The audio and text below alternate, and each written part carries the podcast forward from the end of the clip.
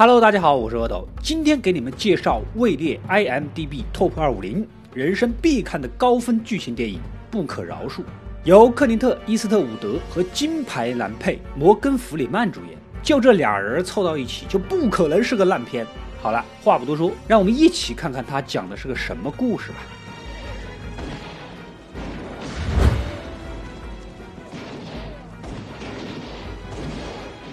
时间来到一八八零年的美国西部的一个小镇，两个牛仔逛窑子，突然刺耳的尖叫和哭喊声传来，其中一个胖牛仔呀，竟然在对妹子施暴，用刀将其毁容。言语中似乎是妹子看到了胖牛仔脱裤子之后就忍不住笑了。牛仔的另一个同伴，外号瘦皮猴，拉都拉不住，直到窑子老板拿出枪才制止这一切，立马找来当地的警长评评理，如何处罚。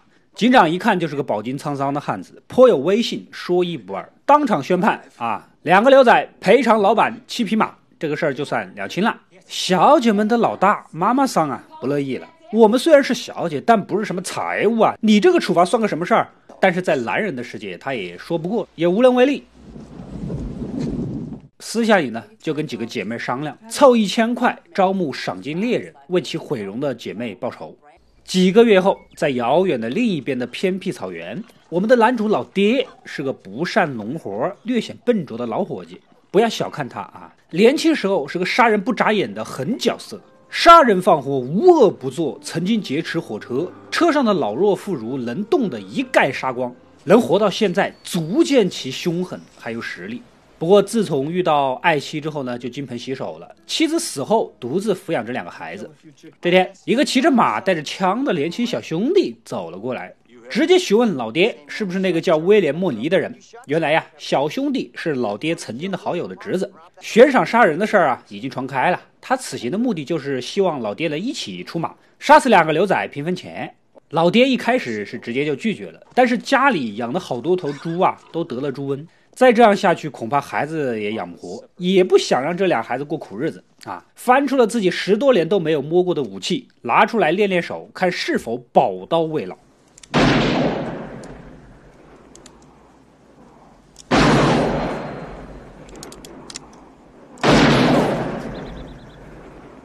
不服老不行呐，没有一枪打中，从王者落入青铜，直接掏出了双筒猎枪，准度不行，但凶狠还在啊！收拾好，在妻子墓前做了一番告别，然后交代好俩孩子，看好家门，就出门了。首先来到山这头找自己曾经的铁杆搭档摩根大叔，此人视力极好，百步穿杨。年轻的时候长期给老爹做掩护，杀敌于无形。他也在娶了印第安老婆之后呢，就洗手不干了。不过那边的妈妈桑啊，为了渲染气氛，谎称这个猎杀目标啊，把小姐折磨得很惨很惨，以至于老爹和摩根大叔啊，认为此行既是惩恶扬善，又能拿钱，也不算坏事。啊，收拾好昔日的搭档，就这么再次携手去追小兄弟了。窑子的老板呢，也听说了妈妈桑拿一千块钱招募赏金猎人的消息，气得咬牙切齿啊！他们服务一次才一块钱，先不说你哪来这么多钱，要是拿不出来，猎人们发起火来，咱们可就完了啊！先把妈妈桑骂了一顿，立马去给警长报信儿。警长啊，淡定的很，胸有成竹的，放心吧，这个事儿交给我了，你回去吧。另一边，衣冠楚楚的白发叔也听说了悬赏的消息。他是英国啊有名有姓的猎人之一，传说中杀人无数，有几次杀人的经过啊，在江湖上是口口流传。还带着给自己写自传的作家，不远万里赶到了这个镇子。毕竟这次的赏金比一般的要高出数倍，实在是无法拒绝。果然，来到之后，警长带着手下围了过来，要求啊，按照他们镇子门口的规定，进镇交武器，出去了再还给你。白发叔就是不想交，最终胳膊拗不过大腿，被警长狠狠地揍了一顿，关了起来。当然了，警长的目的也是杀鸡儆猴，这样一来就没人再敢来镇子上接任务了。Now tell them there ain't no whore's gold. Even if there was, well, they wouldn't want to come looking for it. Anyhow. 老爹这边两个人根本就不知道这个事儿，总算是追上了小兄弟。大家呀，不是什么超级英雄，一人大战一个连，三个人的胜算总比两个人大多了，是吧？没什么推拉就谈妥了。最后反正三三分。半途啊，摩根大叔敏锐的发现小年轻儿好像是个近视啊啊！小兄弟，你要知道你是个 C 位射手，是拿枪杀人的，你这近视还玩个毛啊！老爹呢，不太在乎，算了算了算了啊，够凶狠，能近距离杀人也行吧。三个人就继续赶路了。这边白发叔和作家被关在牢里，警长啊情不自禁的想拜读一下白发叔的自传，一看不得了啊，这上面写的事件不是瞎扯淡吗？其中一件事啊，巧了，我就在现场啊。白发叔根本就没有什么英勇战胜那个双枪手谁谁谁，完全就是趁人喝醉了背后放冷枪，还打了三枪才打中，我是亲眼看到的。现场的白发叔有些难堪啊，这一下呢，也彻底的打击到了作家的写作热情，转而对警长产生了兴趣，开始以他口述的内容作为创作素材。当然了，光靠嘴炮是没有信服力的。警长拿出武器，让作家交给被揍得很惨的白发叔啊，只要他拿枪杀掉警长，就能逃走。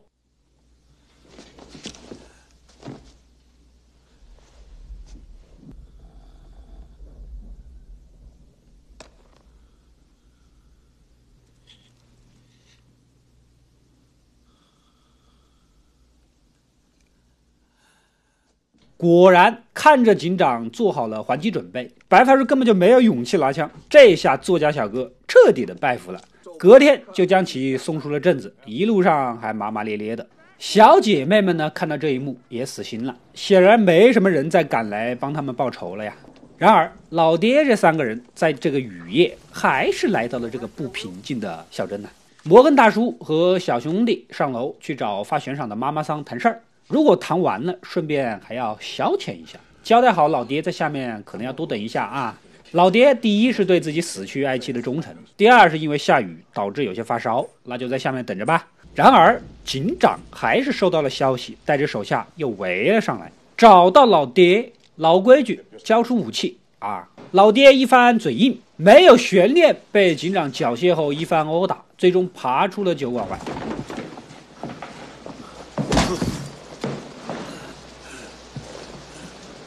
You won't find him in the town of Big Whiskey. Let the man out, W.W. Desiring to leave the hospitality of Big Whiskey behind him. 这就是警长想要的排场啊！楼上正在办事的摩根大叔和小兄弟收到小姐们的提醒，赶紧穿上衣服从窗口逃走了。两人折了一圈，把倒在外面的老爹给带走，暂时躲在了比较偏僻的废弃谷仓照顾他。这边的妈妈桑呢，虽然被警长撸了一巴掌，但依然守口如瓶，说他们呐只是来消遣的，不是来杀人的啊，够讲义气。之后的时间，小姐妹们经常过来送水送吃的啊，照顾生病的老爹。而摩根大叔和小兄弟呢，外出踩点，摸清猎杀目标的行踪。几天后，老爹的病和伤终于都养好了，三人直接埋伏在了高处，一枪打中了瘦皮猴的马，这样一来他就无法动弹，再补枪即可。熟的不能再熟的套路了，可事到临头，摩根大叔啊犹豫了。也许是年纪渐大，恻隐之心更强了，实在是不太忍心再夺人性命了呀。老爹接过枪，直接就补上。死者呢，临死前想喝口水。Jesus, I'm so thirsty. Slim, Slim, give me, give me some water, please. Please, Slim. I'm bleeding, Slim. Give him a drink of water, god damn it. Give me a drink of water, would you, Slim? Will you give him a drink of water for Christ's sake? We ain't gonna shoot. Jesus, Johnny, they shot him! Davy, hold on now. You murdering bastard, you killed our Davy boy! 第一个人就这么结果了。摩根大叔呢，也不要赏金了，跟大家告了个别，就准备原路回家。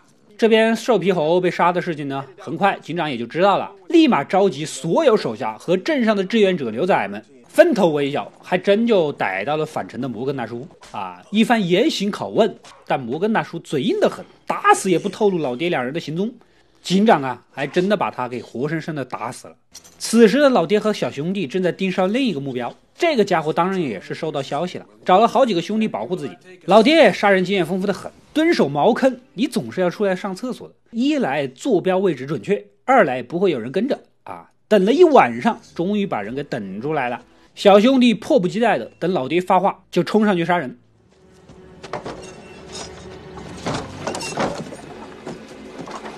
要不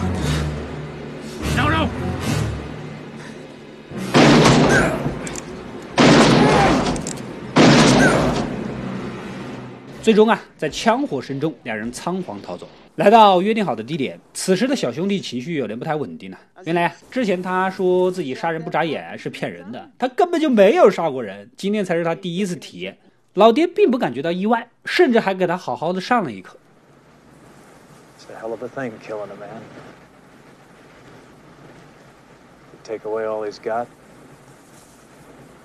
a 小兄弟也打算以后不再杀人了啊！这个时候，小姐妹们呢也带着承诺的赏金过来了，但同时也告诉了老爹摩根大叔被折磨致死的事儿。这下彻底的激怒了老爹呀、显然，摩根大叔临死前没有透露他们的行踪，果然不愧是自己的死党。又是雨夜，再次回到镇子。小兄弟不是个真正的枪手啊！老爹将钱交给他，先带回去，就独自来到那个酒馆。门口是摩根大叔的尸体以及认罪的告示。此时的酒馆里呀、挤满了人，警长正在请客喝酒，准备安排大家明天的追击路线。然而他们不知道，老爹已经悄悄地拿着枪走了进来，先打死了酒馆老板，因为用他好友的尸体当做装饰，这就必须要死。然后让其他人等离警长远一点。I'm here to kill you, little Bill. What you didn't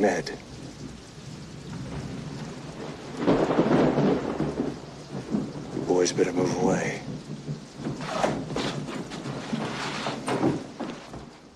果然，大家很配合。警长一看情况，气势上不能输啊，指挥手下。老爹手上的双管枪只剩一发子弹，如果他开枪，大家就一拥而上，乱枪开火啊！然而根本就吓不倒老爹。正当准备杀死警长的关键时刻，可能由于外面下雨，导致是个哑弹。警长等人呢，立马准备掏枪反击。但是这些人虽然配有枪，长期以牛仔自居，但除了警长以外，根本就没有什么杀人的经验，更少有与人对决的经验。慌乱的拔枪，哪是杀人如麻的老爹的对手啊？一蹲下，掏出手枪，直接快枪打死了几个。其他人凑热闹的连枪都不敢拔，抱头怂的蹲下，被老爹一声令下，赶紧做鸟兽散。出门前，老爹对着外面大喊：“如果在外面看到任何活物，都会毫不犹豫地开枪，不仅会杀死其人，还要杀掉他的朋友、家人，烧掉房子，一概不留，凶狠决绝啊！”警告完就走了出来，果然是没人敢放冷枪啊！万一没打中，那就惨了。毕竟他是那个臭名昭著的威廉·莫里。临走前，老爹隔空让镇民们厚葬自己的朋友，不准再伤害小姐们。不然他还会回来杀光所有的人。说完，便消失在了黑夜当中。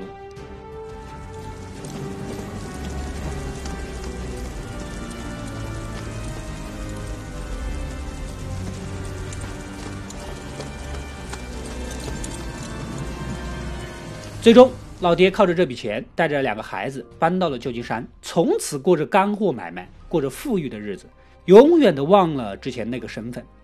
故事到这里呢，也就结束了。相信大家看完这个电影，跟我的感觉应该颇有相似啊。面对人与人生死对决的时候啊，绝对没有其他商业电影里面那种飘逸潇洒呀。之前我解说过好几部克林特·伊斯特伍德的电影，《老爷车》《百万宝贝》《骡子》等等啊。克林特·伊斯特伍德一向善于把高于生活的浮夸创作啊拉回到现实中，不骄不躁，没有大英雄，只有小人物，细腻的解剖角色。不愧是被称为好莱坞的鬼才呀！电影一反传统的西部片，主角是个好人的设定。本片的主演从目的、从背景上看，完全就是个十足的坏蛋。它是一部反英雄的电影，同时也是一部反暴力的电影。因为从里面呀，你似乎能感受到我们以前印象中的那种火爆、刺激、炫酷、浮夸的枪战呢，背后都是艺术加工后的胆战心惊和手脚慌乱。